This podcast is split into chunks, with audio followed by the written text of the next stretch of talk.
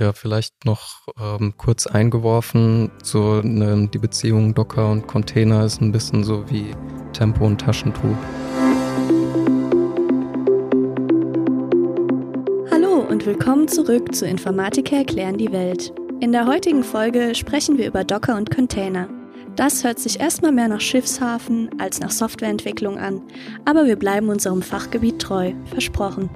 Das heutige Thema werden Inhouse-Softwareentwickler Dennis Groß und Konstantin Bauer mit euch besprechen. Was ist Docker? Was sind Container-Technologien? Wozu werden sie benötigt und was sind ihre Vor- und Nachteile? Bleibt gespannt und viel Spaß beim Hören.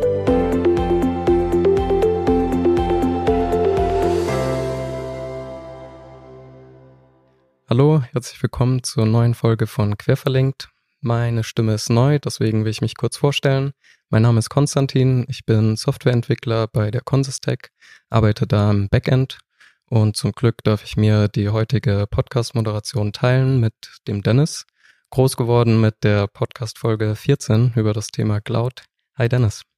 Hi, ähm, ich stelle mich auch nochmal für alle vor. Ich bin der Dennis, ich bin auch Softwareentwicklung ähm, bei der Consistec tätig im Frontend und auch im Backend. Ja, Schön, dass wir uns auch hier nochmal live und Farbe sehen. Die letzten Treffen, die wir hatten, waren immer über einen Bildschirm, ne, per Kamera. Ähm, ich habe einen matrixhaften Vor, ähm, einen matrixhaften Einstieg vorbereitet. Ähm, ich habe keine Pillen mitgebracht, sondern Karten und du darfst dich entscheiden. Okay, also es gibt jetzt ähm, eine, eine rote es gibt und eine, eine rote und Karte. eine blaue Karte, ja genau. Okay. Passiert in beiden Fällen nichts Schlimmes, das kann ich dir versprechen. Okay, also ich bin mutig. Ich nehme, glaube ich, die rote Karte. Okay, ich glaube, die gefällt dir. Ne? Du bist ja auch ein Musikfan. Ähm, die Frage lautet, äh, ruf einfach rein, kennst du folgenden Liedtext? Ich bin schweißgebadet aufgewacht nach einer Horrornacht. So was Blödes habe ich noch nie geträumt, ich habe richtig Panik gehabt. Denn es war so, ich stand am Strand und vor mir lag ein Wal. Er lebte noch, ich war allein, es war so eine Qual. Ich bin, der, ich bin nicht der Stärkste, das Tier war tonnenschwer und die Wellen haben gerufen, schiebt den Wal zurück ins Meer. Kennst du das? Ähm, Ich habe das mal gehört, aber ich weiß tatsächlich nicht, von wem das ist. Ah, okay. Ja, macht auch nix. Ähm, das war mal ein Hit von den Toten Hosen.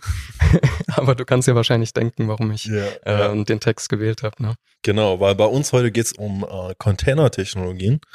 Im Konkreten geht's halt um Docker und wie die Container-Technologien halt unser Leben als Softwareentwickler stark geprägt haben und immer noch prägen. Und da ja der Wahl so ein bisschen das Maskottchen von äh, Docker ist, passt das natürlich ganz gut in den Kontext. Ja, genau. Ich hatte auf jeden Fall ähm, bei Wahl ähm, kommt mir dann immer dieses Lied in den Sinn. Ich dachte, vielleicht kannst du es auch.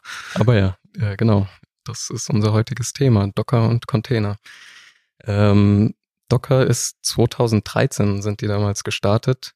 Ist Ja. jetzt also schon ein paar Jährchen ähm, und in der Welt draußen. Ähm, wie war das für dich damals? Äh, wann, wann bist du das erste Mal auf Docker gestoßen und was war so oder wie war deine erste Begegnung damit? Ja, also das erste Mal Docker gehört habe ich von Freunden von mir. Die haben an der Universität ähm, so ein Startup gegründet und ähm, die haben mir dann irgendwas erzählt, dass die jetzt Docker verwenden. Und dass das halt alles ähm, total klasse ist, dass es halt alles viel einfacher gemacht hat mit dem Deployment. Ähm, ich kannte das tatsächlich vorher nicht, also bin ich direkt mal ins Internet und habe mal Docker eingegeben. Habe ich auch relativ schnell eine Dokumentation dazu gefunden. Aber es war für mich am Anfang relativ schwer, mal wirklich durchzublicken, was das jetzt genau ist, so ein Container. Was, was bringt mir das? Was macht das? Wie ähm, arbeite ich damit? Ja. Und das hat relativ lang gedauert, bis ich mal so dieses Konzept von den Containern wirklich verstanden habe. Weil das ja auch schon ziemlich weitgehend ist und man viel damit machen kann. Und deshalb wollen wir ja heute auch mal das Ganze ein bisschen durchleuchten, auch mal so ein bisschen drüber nachdenken. Wofür brauche ich es eigentlich? Was mache ich denn eigentlich damit? Ja. Ja, aus der Hinsicht wollen wir auf jeden Fall uns nähern. Ähm, bei mir war es auch ähnlich. Ich hatte lange Zeit keine Vorstellung, wie ich es eigentlich verwende. Ähm, jetzt heute sind wir an dem Punkt, dass wir es äh, sehr regelmäßig und gerne einsetzen. Und ja, für all diejenigen, die bisher Docker auch immer nur begegnet sind, aber selbst noch nicht gearbeitet haben, wollen wir da mal einen kleinen Einstieg bieten. Und vielleicht für diejenigen, die Docker schon kennen, können trotzdem das ein oder andere Neue ähm, mitnehmen. Vielleicht fängst du mal an und erklärst den Leuten, was so ein Container überhaupt ist. Ja, ich vielleicht fangen wir mal so an. Also ein Container ist ähm, eine Einheit, in der ich m, meine Anwendung, äh, die ich entwickelt habe, verpacken kann mit all ihren Abhängigkeiten und ähm, diesen Container kann ich sozusagen als verschiffbare Einheit bei mir lokal laufen lassen oder auf irgendeiner anderen Maschine. Ja, und da so ein bisschen auf die technischen Hintergründe wollen wir ja auch heute eingehen. Genau. Ja, Konstantin, jetzt hast du ja mal erklärt, äh, was so die grundlegende Idee ist von dem Container. Jetzt erklär doch mal den Leuten, für was soll man denn eigentlich so Container verwenden? Ja, also ich verwende im Moment Container relativ viel ähm, in Integrationstest. Also ich verwende es, um ähm, Abhängigkeiten vorm Test zu starten, zum Beispiel eine Datenbank, habe eine saubere Umgebung dann in dem Container, äh, kann den mit Daten füllen und am Ende des Tests wird der Container wieder entfernt. Und ähm, ja, da denke ich auch an ähm, meine Zeit als Werkstudent zurück. Da hatte ich nämlich eben äh, so ein Setup nicht verwendet. Ich habe stattdessen ähm, mit einer Testumgebung äh, getestet, habe da ein bisschen dran rumgespielt an meinen Tests. Und auf einmal ist es passiert, dass alle Daten in der Datenbank weg waren. Also die Frage ist natürlich eh, war das sinnvoll, das so zu tun, ja oder nein? Aber alles zu spät. Ähm, es ist passiert. Und ähm, ja, mit Containern äh, wäre das nicht passiert. Also hast du diesen typischen Drop-Table ja, genau. Test geschrieben. Nur leider ähm, habe ich damit alle betroffen und nicht nur mich. Hm. Wie war es denn bei dir? Hast du äh, auch so eine Situation im Sinn? Ja, das letzte Mal, wo ich äh, hätte besser Docker verwendet, das liegt gar nicht so lange her. Und tatsächlich mal ein Software-Release gemacht von einer Python-Software, von einem Framework, was wir unseren Kunden anbieten. Und das hat gebaut, die Tests liefen bei mir, liefen auch bei meinem Arbeitskollegen, die liefen auch auf unserem Jenkins. Das ist so eine CI-CD-Software, wo man so Sachen automatisch testen kann. Da lief das in der VM, da dachten wir, gut, ähm, läuft, haben wir released. Hat nicht lange gedauert, hat sich der Kunde wieder bei uns gemeldet. Ähm, haben so gut die Hälfte der äh, Dependencies ähm, in äh, dieser Dependency-Datei, in dieser Requirements-Datei halt einfach vergessen. Mhm. Und das das ist einfach darauf zurückzuführen, dass bei uns in dem System auf dem Laptop ist schon alles installiert, auf dem Jenkins war schon alles installiert. Da ist das einfach nicht aufgefallen, dass ja. da etwas ähm, fehlt ähm, an den Dependencies. Und wenn wir jetzt einen Container verwendet hätten, wäre das halt immer wieder so eine ganz frische Umgebung gewesen, bei der man von Null startet. Und dann wäre das natürlich direkt aufgefallen. Da wäre die Software gar nicht gestartet, weil da halt Abhängigkeiten in der Requirements-Datei jetzt gefehlt hätten. Ja, genau.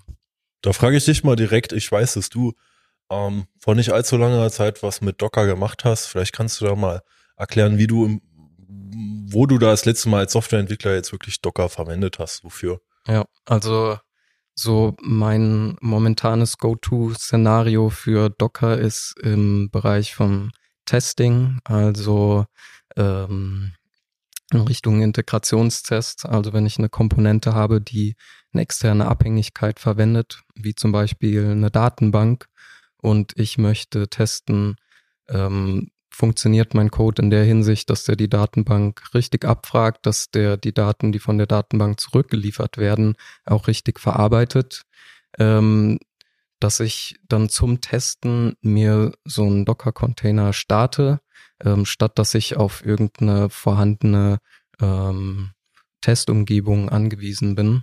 Und äh, das ist einfach ein super Einsatzszenario, weil ich wirklich äh, konkret schon mit der Datenbank arbeiten kann, aber alles läuft nur lokal bei mir auf dem Rechner und ich bin äh, ein, ja, also nur bei mir unterwegs und ähm, ja. hab, laufe nicht irgendwie Gefahr, wem anders da ähm, in die Daten zu fuschen. Also es geht ja quasi so in diesen großen Use Case um ich habe jetzt um irgendwelche Integrationstests, die verschiedene Komponenten miteinander testen und die da so ein gewisses Test-Setup brauchen, in deinem Fall halt die Datenbank.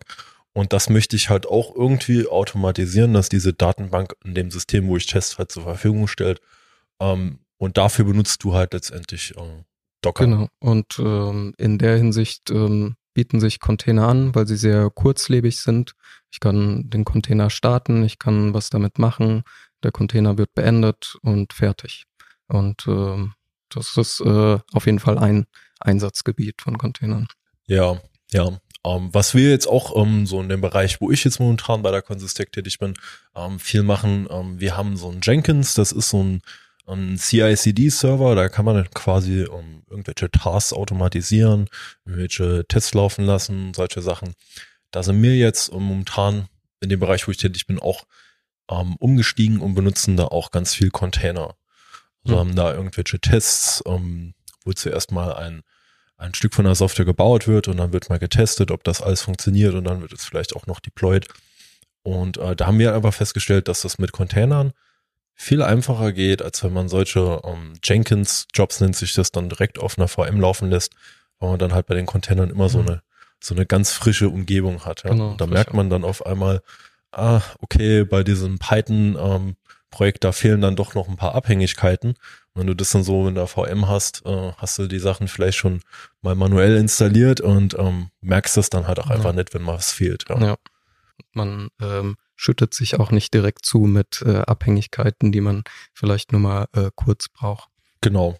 Ja, ähm, das sind so, sag ich mal, zwei große Use Cases. Ähm, CI/CD, also Continuous Integration, Continuous Delivery, ähm, testen natürlich auch.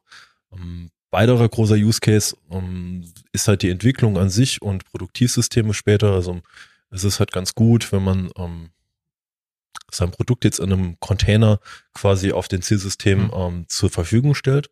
Und es ist gleich, diesen, den gleichen Container halt auch relativ unkompliziert auf äh, seinem eigenen Entwickler-Laptop äh, laufen lassen kann. Und da hat man halt einfach letztendlich auch einen wirklich starken Bezug zwischen der Entwicklungsumgebung und der Produktivumgebung. Das heißt, wenn ich jetzt einen Fehler habe in der Produktivumgebung, dann ist es relativ wahrscheinlich, dass ich das auf meiner Entwicklungsumgebung halt so auch mit dem Container dann mal reproduzieren kann. Ja. Mhm. So Bei dieser klassische Fehler, der, in denen eigentlich wahrscheinlich jeder, jeder schon mal reingelaufen ist, ähm, runs on my machine und ich ähm, gebe die Software weiter, aber ähm, auf einer anderen Maschine tut sie es auf ja, das sind halt so die typischen Dinger, ja, das läuft dann halt nachher auf irgendeiner produktiven VM und irgendjemand hat sich dann mal Montagabends um 8 Uhr da mit SSH eingewählt, hat mal noch ein paar Config-Dateien rumgeschoben, hatten vielleicht noch was installiert und dann ähm, sind die Abhängigkeiten, die Konfiguration ist ein bisschen leicht anders auf dem produktiven System und, und dann wundert man sich, warum das jetzt bei der ähm, Entwicklungssystem auf meinem Laptop jetzt halt nicht so läuft. Mhm. Und da hilft einem halt ähm, Container einfach weiter, weil das halt immer die gleiche Umgebung zur Verfügung stellt. Ja, ich denke, das waren schon mal klassische Einsatzszenarien. Ähm, und jetzt haben wir schon viel von Docker und Container gesprochen. Ähm, sollen wir damit weitermachen? vielleicht ein bisschen nochmal aufzurollen, ähm, was ist das Ganze? Genau. Und sollen wir vielleicht auch einmal kurz sagen, ähm, Docker und Container, wie ist, wie ist da der Zusammenhang? Ja, also mh, hm, Vielleicht erklärt man mal zunächst, was so der Unterschied zwischen einem Container und einer virtuellen Maschine ist. Virtuelle Maschinen, die meisten Leute kennen das schon, viele kennen jetzt vielleicht Container noch nicht so den Unterschied. Ähm, die Idee bei einer virtuellen Maschine ist im Prinzip, ich habe irgendwo in meinem Rechenzentrum ähm, konkrete Hardware ähm, zum Speichern von Daten, ähm, für das Netzwerk ähm, rumliegen und ich versuche die halt ein bisschen abzugrenzen. Ich will nicht nur einen Supercomputer haben mit aller Hardware, sondern ich will mehrere kleine ähm, PCs halt im Prinzip haben. Mhm. Um, und dann hat man dann halt so ein Modul, das nennt sich Hypervisor und der geht halt hin und unterteilt halt diese Hardware, die man da rumliegen hat, in äh, virtualisierte Hardware. Und was dann da rauskommt, wenn ich diese äh, virtu virtualisierte Netzwerke, Speicher, äh, Systemressourcen zu zusammenbündelt, dann habe ich nachher eine virtuelle Maschine. Ja? Da ist ein Betriebssystem drauf, und dieses Betriebssystem hat so ein Betriebssystem-Kern. Dieser Kern weiß halt, wie man mit diesen virtuellen äh, Ressourcen halt umgeht, zum Beispiel, wie ich dann halt letztendlich etwas speichere. Und das ist letztendlich die VM. Ich mache aus einer konkreten Hardware, mache ich mir ganz viele kleine VMs, ähm, also viele kleine PCs sozusagen. Mhm.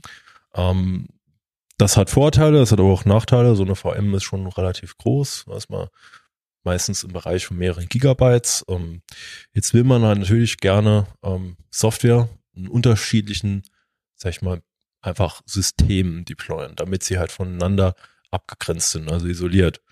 Jetzt kann man natürlich klassischerweise hingehen, kann sich für jede Software, für jeden Service da eine eigene VM machen. Das ist aber immer relativ zeit- und ressourcenaufwendig, weil diese Virtualisierung sehr teuer ist. Ja. Also ähm, hat man jetzt diesen Container entwickelt und der Container ist im Prinzip so ein Prozess, der läuft einfach auf der virtuellen Maschine und der virtualisiert sozusagen das Betriebssystem. Was das heißt ist, ich kann jetzt einen Docker-Container haben, der hat ein Ubuntu-Betriebssystem. Jedoch hat dieses Ubuntu-Betriebssystem keinen eigenen Betriebssystemkern, sondern der benutzt halt einfach den Betriebssystemkern von dem Betriebssystem der virtuellen Maschine. Mhm. Das heißt, der Container läuft auf, ähm, auf der virtuellen Maschine als Prozess und für den Nutzer von diesem Container innen drin sieht das so aus, als hätte der hier ein vollwertiges Ubuntu-Betriebssystem.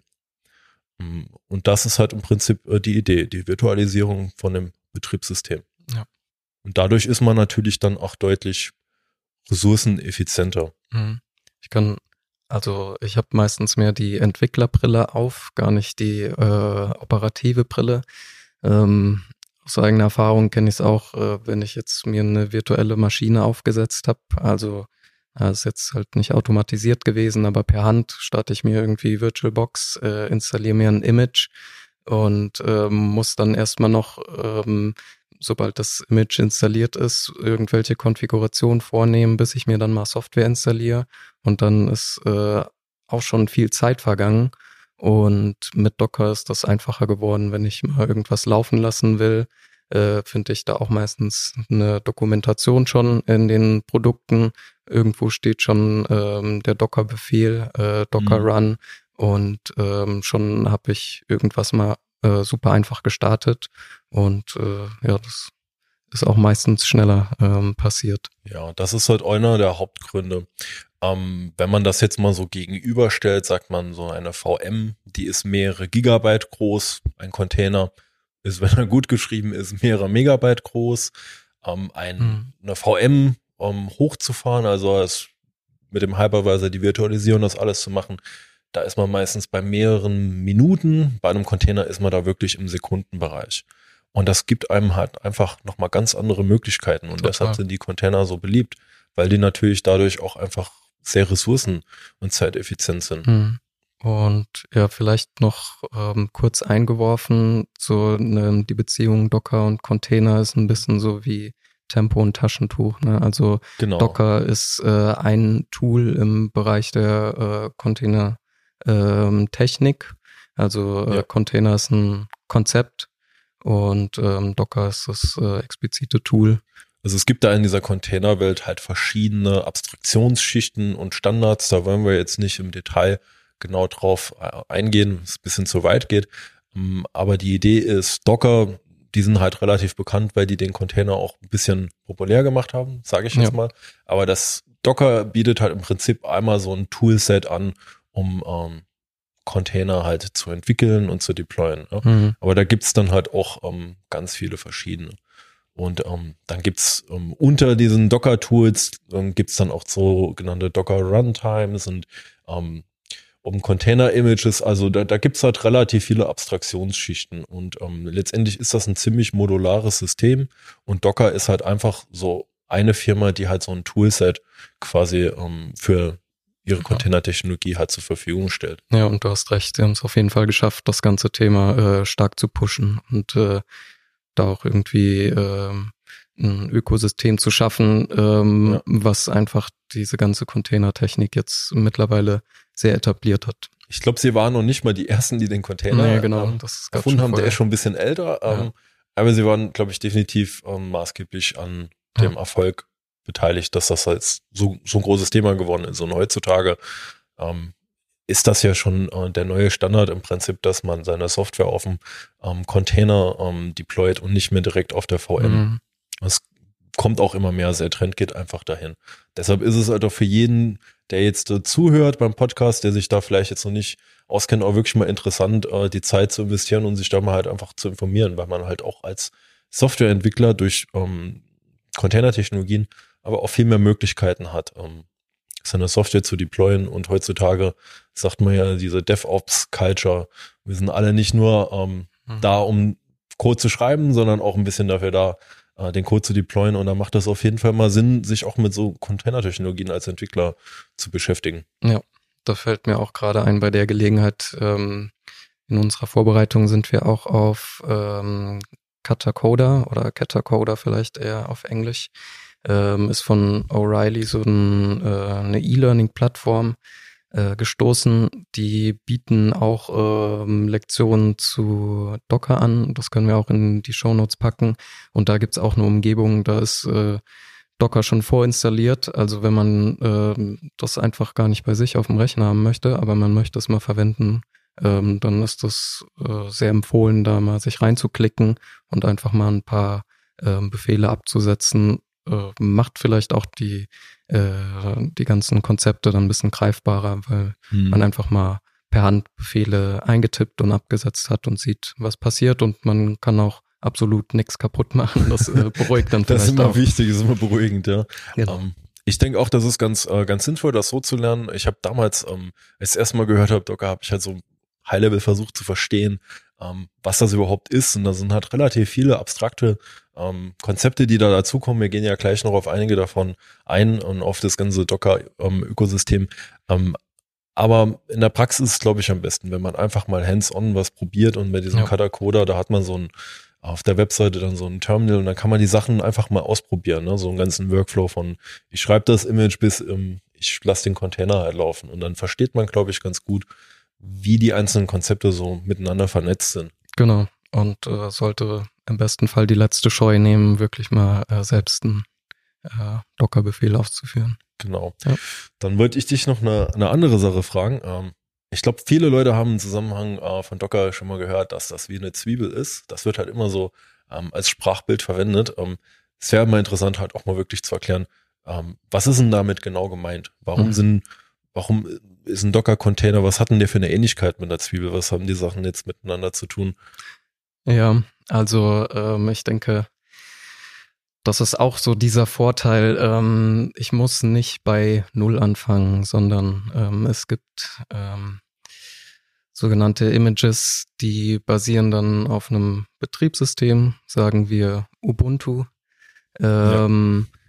Und äh, auf dieser Basis können dann schon mal Pakete vorinstalliert werden, wie zum Beispiel ein NPM.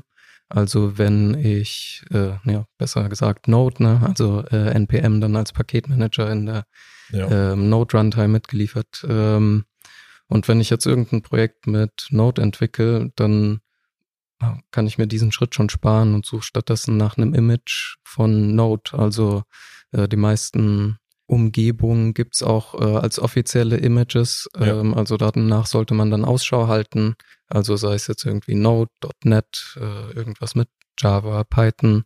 Ähm, genau. Und äh, das heißt, ähm, auf dieser Schicht von einem Basisbetriebssystem wird mir schon mal eine Schicht äh, mit einer äh, weiteren Umgebung angeboten, ja. wo ich dann wieder drauf aufbauen kann. Und ähm, so entstehen diese Schichten. Ähm, ja, und was auch dann äh, letztlich den, also wir hatten ja.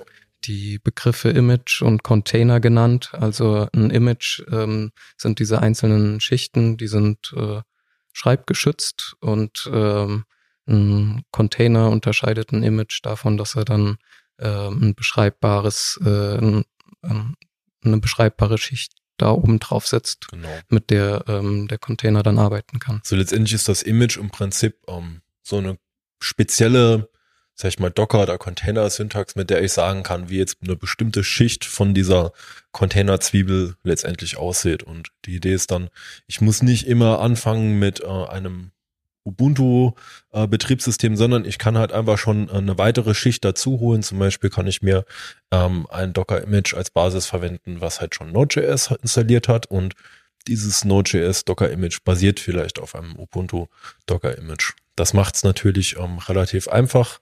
Man kann dann natürlich in dem Level einsteigen, ähm, wo man möchte ähm, oder wo man jetzt einfach einsteigen muss. Und wenn man das jetzt mal mit der ähm, VM vergleicht, da ist ja eher so der Workflow. Ich habe jetzt so eine VM über den Hypervisor zur Verfügung gestellt. Jetzt muss ich mit SSH da rein und jetzt muss ich zum nächsten Mal alles installieren. Mhm. Wenn ich jetzt Node.js will, muss ich das installieren, dann muss ich npm installieren ja. und so weiter und so fort. Und bei Docker, ähm, da läuft das Ganze halt über Images. Das heißt, das ist auch automatisiert. Über die Images beschreibe ich dem Docker quasi, ähm, wie der Container halt hochfährt und was da drauf installiert wird. Und das Schöne daran ist, ich habe also diese Zwiebelgedanke, ich kann halt Sachen wiederverwenden und kann halt da einsteigen, wo ich mich ähm, wohlfühle letztendlich. Mhm. Und das spart mir dann in der Praxis auch einfach viel Zeit bei der Entwicklung. Total, genau. Ich suche quasi, also ja, man fängt eigentlich nie from scratch an, sondern ja. man sucht äh, schon mal nach äh, vorgefertigten äh, Images und erst äh, da knüpft man dann an. Und das Schöne ist halt wirklich, dass ähm, viele Open Source Communities, wie zum Beispiel Node.js Community, die bieten natürlich dann auch solche offizielle Docker-Images an. Ja, da gibt's dann unheimlich viele Sachen, die man halt einstellen kann.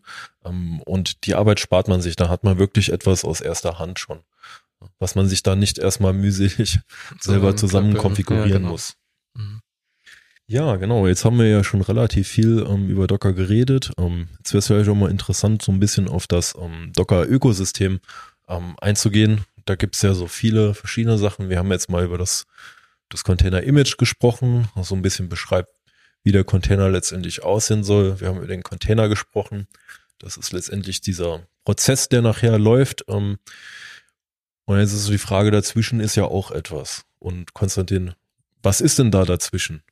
Ja, also ähm, wenn ich mir jetzt äh, mein eigenes Image bauen möchte, dann ähm, verwende ich bei Docker ein sogenanntes Docker-File.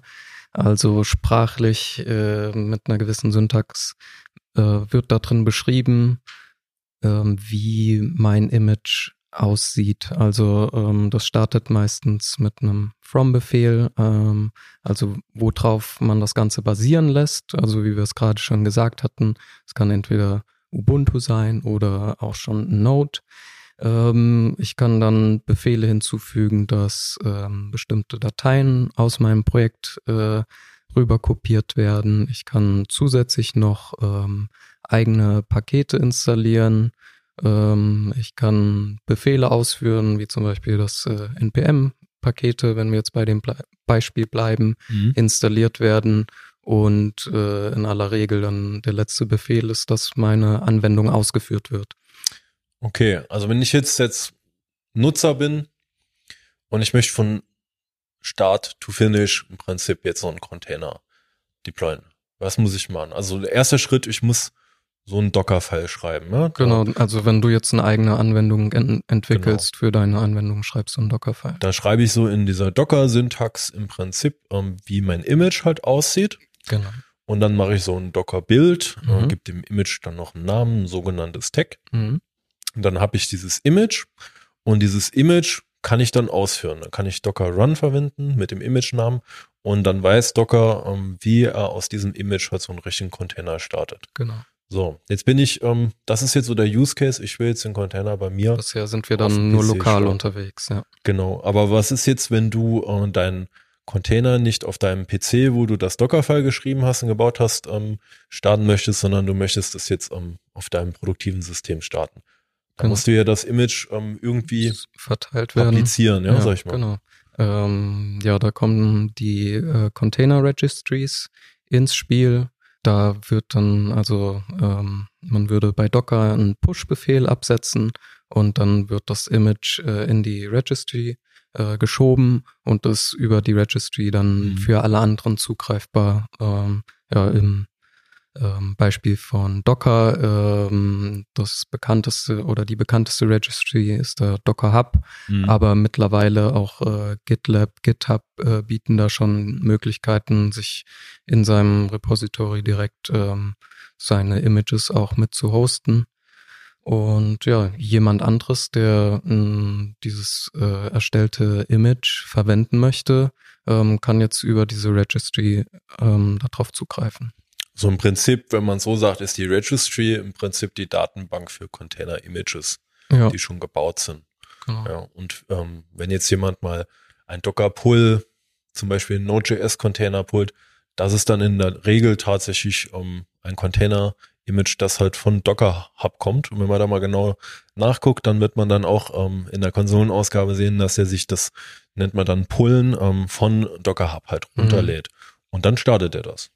Ja. Genau. Gut, dann haben wir ja schon relativ viel über ähm, Docker erklärt. Ähm, jetzt wollen wir jetzt auch mal so ein bisschen das Thema bewerten. Was ist jetzt so dein Eindruck abschließend von Docker? und von Container-Technologien. Ja, also vielleicht ist es auch ein bisschen durchgeklungen. Wir sind auf jeden Fall kleine Docker-Fanboys. Wir verwenden es in unserem Alltag sehr, sehr gerne. Ähm, und wenn jetzt da draußen jemand ruft, ah, ich kann aber Docker nicht verwenden, weil, dann wird das bestimmt auch seine Gründe haben. Und ähm, ja, was könnte für dich ein bestimmter Grund sein, in dem man Docker denn nicht verwendet? Ja, also genau wie du gesagt hast, Docker ist jetzt auch kein äh, goldener Hammer. Ja, es gibt die wenigen Use Cases, wo man es nicht verwenden sollte. Ähm, was mir da einfällt, sind halt Legacy-Anwendungen. Das heißt, relativ alte Software, die relativ viel Abhängigkeiten hat, die zum Beispiel mit mehreren Datenbanken kommuniziert, die die Datenbanken sehr direkt ähm, anspricht, also nicht Protokolle wie HTTP zum Beispiel verwendet und wo da einfach sehr konkrete Gegebenheiten in einer virtuellen Maschine notwendig sind. Und da hat man oft einfach Probleme, diese Sache zu containerisieren, also da Docker-Images für zu schreiben. Und oft ist es praktisch auch nicht so sinnvoll, weil das oft dann Systeme sind, die nochmal neu entwickelt werden. Ähm, also diese grüne Wiese nennt man das dann, mhm. wo man dann wahrscheinlich auch eher mit einem Container-Ansatz dann startet und sich das dann nicht mehr rentiert, das zu portieren. Ja, vielleicht auch so ein letzter Aspekt, der mir jetzt auch gerade ähm, einfällt, ist, dass ähm, Container-Technologien es auch ein Stück weit wirklich einfacher gemacht haben, Software laufen zu lassen. Also ich kann jetzt zum Beispiel, ähm, jetzt hole ich mal eine Postgres-Datenbank. Ja? Ähm, früher musste ich das halt dann installieren. Äh, das kommt dann drauf an, was für ein Betriebssystem. Ich habe Windows, ähm, Mac oder Linux. Ähm, da muss ich das halt konfigurieren und starten.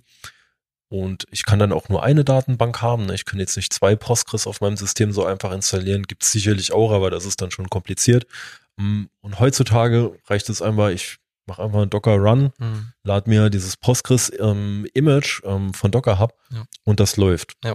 Und ähm, das ist ähm, nicht nur mit so Sachen wie Postgres-Datenbanken, sondern es ist auch mit proprietärer Software. Wenn wir jetzt zum Beispiel einen Backend-Service in Scala entwickeln und wir, das nennt man dann containerisieren den, das heißt, wir machen da jetzt ein Docker-Image, das dann beschreibt, wie diese Software im Container laufen kann.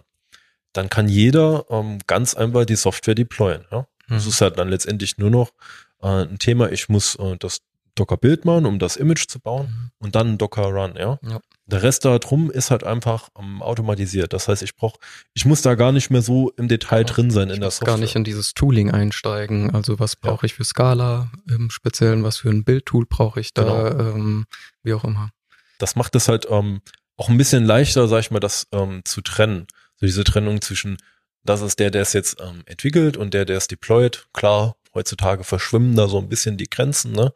Ähm, aber in der Praxis gibt's ja immer schon so eine leichte Trennung, sage ich mal. Es gibt ja immer schon eher Leute, die mehr äh, für das Operations, also für das Deployment, Maintenance verantwortlich sind und Leute, die halt für die Entwicklung ähm, verantwortlich sind. Und für, für diese Trennung ist es halt einfacher, wenn man einen Container hat.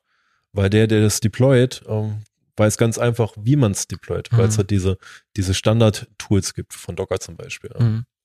Ja, jetzt haben wir natürlich viel über Docker geredet. Jetzt sind wir auch schon langsam zum Ende gekommen. Ich will jetzt noch einmal für den Zuhörer ein bisschen durchgehen, über was wir jetzt alles geredet haben. Also wir haben so ein bisschen angefangen, haben halt erklärt, was ist genau ein Container, was ist konkreter Unterschied zwischen einem Container und einer virtuellen Maschine, so ein bisschen den Zusammenhang erklärt, dass der Container im Prinzip auf der virtuellen Maschine läuft. Wir sind da ein bisschen drauf eingegangen, woher dieser Zwiebelgedanke oder diese äh, Metapher kommt, was eine Zwiebel mit dem Container zu tun hat, dass es da einfach verschiedene Image-Schichten gibt, Container-Image-Schichten, auf die man aufsetzt, ähm, dass da halt einfach eine große Wiederverwertbarkeit in diesem Container-Ökosystem ähm, da ist quasi. Und Stichwort Ökosystem kannst du ja auch mal vielleicht ein bisschen erklären, was wir da drüber gesagt haben. Genau, wir haben ähm, von gehört, ähm, dass dass es auch sowas wie eine Registry gibt, über die Images verteilt werden können. Wir haben knapp den Unterschied gehört zwischen Image und Container. Und äh, vor allem habt ihr so ein bisschen unsere Use Cases gehört, ähm, also dass sich Container vor allem anbieten im Bereich CI/CD, beim Testing und ähm, auch Container viele Dinge im Bereich Cloud Computing erst möglich gemacht haben. Ja, das war's dann schon wieder heute mit der Episode von unserem Docker-Podcast. Wir bedanken uns, dass ihr äh, wieder eingeschaltet habt und hoffen, dass ihr beim nächsten Thema auch wieder dabei seid. Ja, hat mir auch sehr viel Spaß gemacht, Dennis. Bis dahin. Tschüss. Ciao.